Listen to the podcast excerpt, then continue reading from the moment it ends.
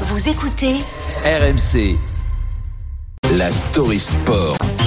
Avec Alex Biggerstaff. Bonjour Alex. Bonjour. Il n'y a pas que le PSG qui a du mal à gérer la fin de contrat de, de sa plus grande star. L'attaquant anglais de Tottenham, Harry Kane, pourrait lui aussi partir libre en juin prochain si le club londonien n'arrive pas à le vendre. On est sur une grande partie de domino version foot européen. Selon les informations d'RMC Sport, le PSG pourrait accélérer sur le dossier Harry Kane et ce dernier ne ferme pas la porte aux Parisiens. Le but, remplacer Mbappé, le meilleur attaquant français, par Harry Kane, le meilleur attaquant anglais. Tous les deux n'ont plus qu'un an de contrat. Tous les deux font tourner la tête de leurs dirigeants en ne voulant pas prolonger et c'est assez cocasse car ces deux histoires sont finalement liées l'une à l'autre comme l'expliquait Thibaut Leplat hier soir dans l'Afterfoot.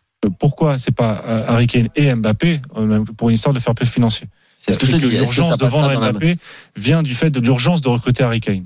Mm. Et ça explique aussi les fuites d'aujourd'hui sur euh, sur euh, Nasser qui est assez enthousiaste sur le sur la sur Et optimiste. et optimiste Exactement. sur, euh, sur Harry Kane. Alors le philosophe Confucius hein, disait en son temps rien n'est jamais sans conséquence, rien n'est jamais gratuit. C'est assez amusant de voir comment plus de 2500 ans plus tard cette formule résume bien notre été de foot assez usant, il faut bien le dire. Alors pour sauver la face, le PSG aimerait bien euh, recruter Harry Kane, mais euh, le temps est compté. hein. Car ce dernier a déjà un accord avec le Bayern de Munich et a donné sa préférence au club bavarois. Mais en privé, le président parisien Nasser Al-Khelaifi se montre très optimiste.